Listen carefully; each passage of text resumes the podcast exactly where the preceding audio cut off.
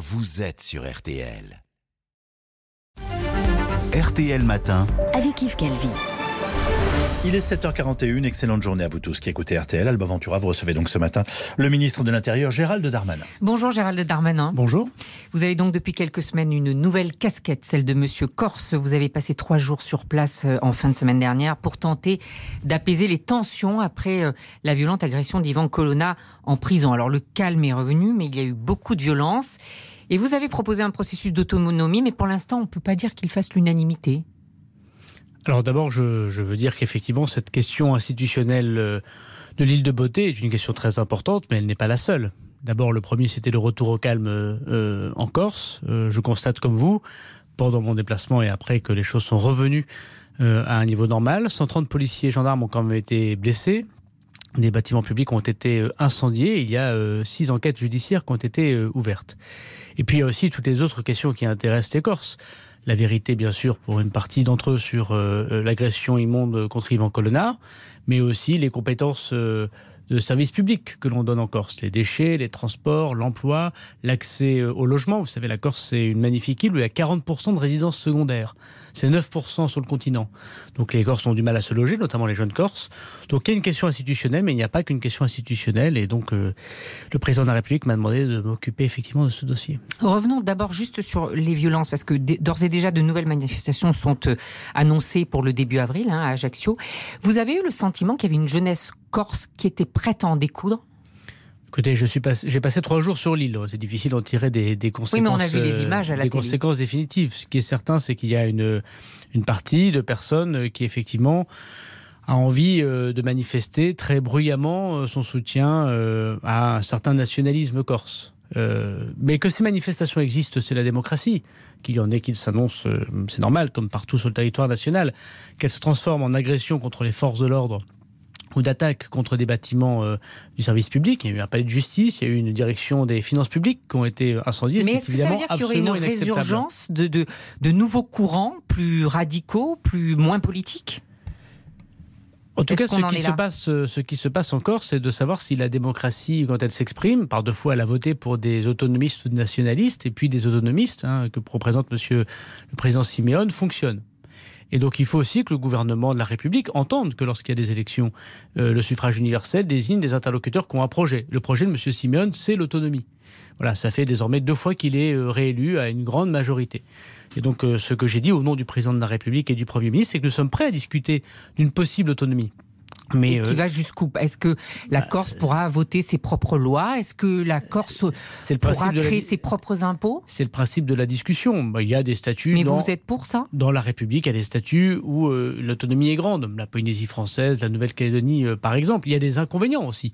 C'est ce que je suis venu dire euh, aux Corses. En, en, en, Polynésie, par exemple, le système d'assurance chômage n'est pas le même que chez nous. Le système de la sécurité sociale, lorsqu'il est déficitaire, ben, c'est très différent. L'État national ne n'intervient pas. Donc je pense que derrière le mot autonomie, il faut désormais travailler. J'ai proposé un an de discussion. Il faut entrer maintenant dans le détail et, et dans ce travail et pas simplement avoir une vision romantique de l'autonomie. Mais vous, vous, vous dites ce matin que vous avez toute confiance dans les Corses pour mener cette autonomie? Bon, d'abord, on a mis deux, deux lignes rouges. D'abord, la Corse dans la République. Évidemment, la Corse reste française et restera française. Et puis, par ailleurs, euh, pas deux catégories de citoyens sur le territoire national.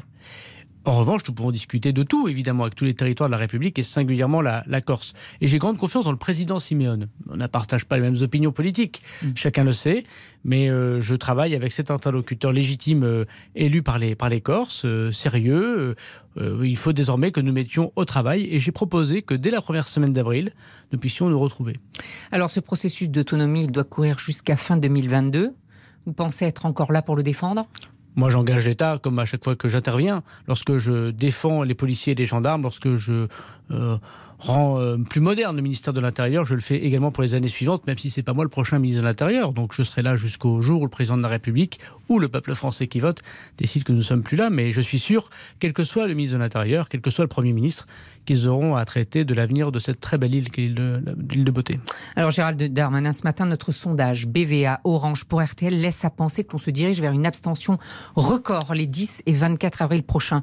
29% d'abstention. Les raisons, ça ne change pas nos vies, c'est joué d'avance, l'élection est devenue inutile, il n'y a pas de débat. C'est ce qu'on entend aussi hein, chez les auditeurs d'RTL. Qu'est-ce que vous répondez à cela? Bon, d'abord, moi, je ne suis pas là pour, pour commenter, je suis là pour euh, changer les choses. C'est pour mm. ça que je suis un acteur euh, politique. Ce soir, je vais, par exemple, faire une réunion publique, une nouvelle. J'en fais beaucoup pour le président de la République. Personnellement, je soutiens le président de la République euh, à, Avennes-sur-Elpe, peu dans le Nord, et je le fais quasiment chaque jour de, de la semaine. J'essaye de, d'intéresser les gens à la vie politique. L'élection est devenue inutile. Écoutez, nous verrons bien le jour de cette élection. Vous savez, il ne faut pas toujours commenter euh, euh, des choses qui ne sont pas encore euh, arrivées. Ce qui est certain, c'est que le Covid d'abord, la crise en Ukraine ensuite, ont monopolisé bien évidemment une grande partie des échanges. D'ailleurs, en écoutant la radio ce matin, et c'est bien normal, vous avez parlé du conflit ukrainien à nos portes. On verra bien. Moi, je crois que les Français sont très attachés à la démocratie, au suffrage universel direct pour le président de la République. Laissons-leur le dimanche 10 avril aller en masse vers les bureaux de vote. En tout cas, je ne peux qu'encourager chacune et chacun à s'exprimer dans une grande démocratie. Lorsqu'on voit surtout qu'autour de nous, les démocraties sont de moins, nombreux, moins, moins, moins, en moins nombreuses dans le monde. Certainement, mais une abstention trop forte, c'est quand même un problème pour imposer ces, réformes, pour diriger un pays, non? Vous voulez faire, euh, me faire dire les mêmes choses que le président Larcher? Le président du Sénat, Gérard Larcher, le refus de débattre posera la question de la légitimité du gagnant, a-t-il dit dans le Figaro? Non, mais le président Larcher, je crois, c'est un peu oublié ce, jour-là. Voilà. d'abord, il, euh, c'est un républicain. J'ai aucun doute sur le fait qu'il, euh, d'abord, c'est un gaulliste. En plus, il croit au suffrage universel. Et, je crois que voilà, cette phrase, peut-être une forme de déception de sa propre candidate qui manifestement n'arrive pas à, percer dans les sondages. Encore une fois, ce ne sont que des sondages. Vous pensez que c'est parce que Valérie Pécresse est en bah, difficulté qu'il en est à dire ça? Bah, Chacun le constate. Je crois que c'est quand tout le monde connaît le le, grand engagement pour la République de Gérard Larcher. Donc je crois vraiment que ce jour-là, c'est l'amertume de son camp qui l'a emporté. Personne ne fait, euh, vous savez, euh, procès à Mme Pécresse d'avoir été élue par 15% seulement des franciliens parce qu'il y a une grosse abstention lors des régionales. C'est une présidente de région avec laquelle nous discutons dans lequel nous engageons des milliards d'euros d'ailleurs. Euh, mais quand 70% des gens ne vont pas voter, c'est un point très important. On peut imposer ces réformes? un point, on peut imposer la réforme des retraites quand 70% des Français ne vont pas voter, par exemple? Mais, mais enfin, d'abord, l'élection présidentielle, il n'y aura pas 70% des gens qui n'iront pas voter. Voilà, Vous n'y croyez pas? 70% des gens qui ne vont pas voter. Non, je ne crois pas, non. Mais en revanche, il faut qu'un maximum de Françaises et de, Français... 30% d'abstention, pardon, vous n'y euh, croyez pas Je pense que je, je, nous verrons bien. En tout cas, il faut arrêter de commenter des choses qui arrivent. C'est pas ça la politique. C'est peut-être un travail euh, de commentateur et de journaliste, je respecte. Quand on est un homme politique... mais ça, c'est déjà produit mais en quand 2002. On est, il y a eu une forte abstention. Quand on est un homme politique, on ne commande pas des choses qui vont euh, arriver. On essaie de les changer. Gérald Monsieur vous Larcher, êtes satisfait du débat politique Monsieur Larcher, Monsieur Larcher, mais vous savez, si j'étais satisfait du débat politique en général, je ne ferais pas de politique. Si j'étais content des femmes et des hommes politiques euh, qui nous gouvernent, si j'étais content des politiques publiques que nous prenons tous depuis 40 ans. Il y a des choses à changer. Bah, c'est pour ça que je fais de la politique, que je me lève le matin, que euh, nous prenons des coups et qu'on essaie de transformer les choses. Sinon, je crois que beaucoup de gens ne font pas ça par masochisme, vous savez, la politique. Ils font ça parce qu'ils ont envie de changer la vie euh, de soi-même, de ses enfants, de ses petits-enfants, du pays qu'on aime. Voilà. Donc je crois que le président Larcher, comme n'importe quel homme politique, devrait plutôt encourager les électeurs à aller voter dans un débat démocratique ouvert. On a la chance de pouvoir critiquer le président de la République, se présenter contre lui, présenter une candidature à une élection, aller dans un parti manifester, être couvert par euh, les chaînes d'information au continu, qu'on s'appelle M. Mélenchon, Mme Le Pen, M. Zemmour ou M. Jadot. C'est une grande force démocratique. Et donc, encourageons les gens à user de la démocratie. Gérald Darmanin, vous qui connaissez bien Nicolas Sarkozy, vous avez le sentiment qu'il peut soutenir Emmanuel Macron?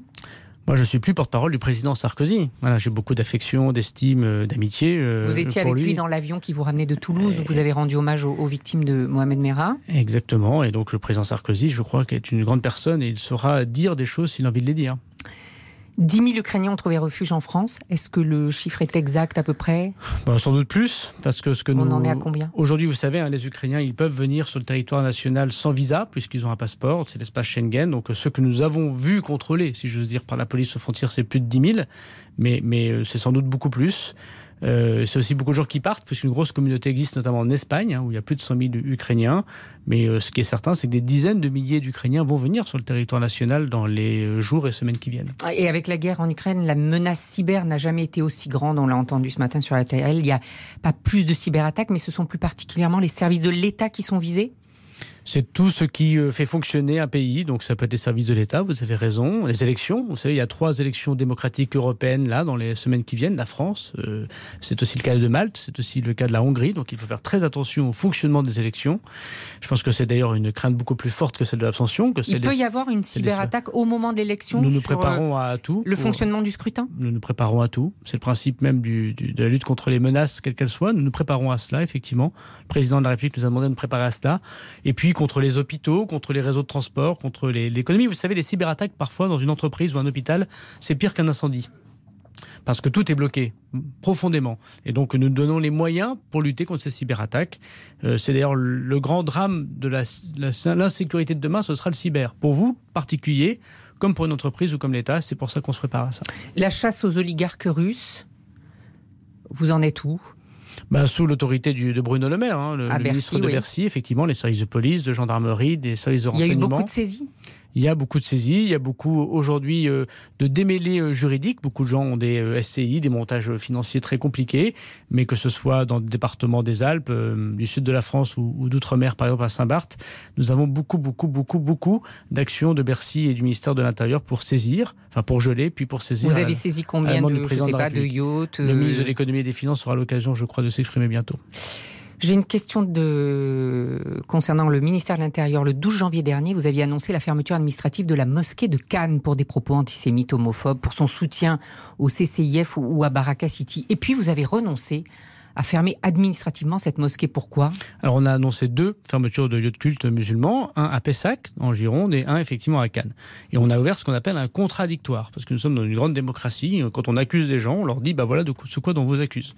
Ils ont répondu et ils ont changé un certain nombre de choses. Ils se sont séparés de personnes. Ils ont démontré que l'une des informations n'était pas vraie. Et la troisième, c'est qu'avec le maire de Cannes d'ailleurs et le préfet des Alpes-Maritimes, on en a tiré la conclusion euh, qu'ils avaient en partie, en partie, euh, changé ce que que nous leur demandions de changer. Et donc, les imams ont été remplacés on peut... Exactement, en tout cas des responsables de l'organisme religieux, c'est pas que des imams effectivement. Et donc on a tiré des conclusions, puisqu'on est une démocratie, lorsqu'on est capable de constater que le contradictoire est à la faveur, en l'occurrence de la personne morale, qui est le lieu de culte. C'est pas le cas à Pessac en Gironde, et là on l'a fermé. Donc, Vous euh, l'avez fermé pour six mois Oui, bah, c'est la loi. Hein. Vous savez, les lieux de culte, c'est quelque chose de très protégé, et c'est bien normal dans la République. Vous savez, euh, et on peut toujours continuer à le fermer si jamais euh, à Pessac ça ne change pas. Euh, c'est la démonstration que la République n'est pas contre les musulmans. Lorsque nous avons des difficultés, on pose des questions à des gens. S'ils nous répondent positivement et qu'ils changent des comportements, alors nous, évidemment, nous gardons des lieux de culte ouverts. Lorsqu'ils attaquent, continuent à attaquer la République, alors nous les fermons. Merci beaucoup, Gérald Darmanin. Merci à vous. Merci à vous deux. L'intégralité de l'entretien, comme chaque jour, est à retrouver sur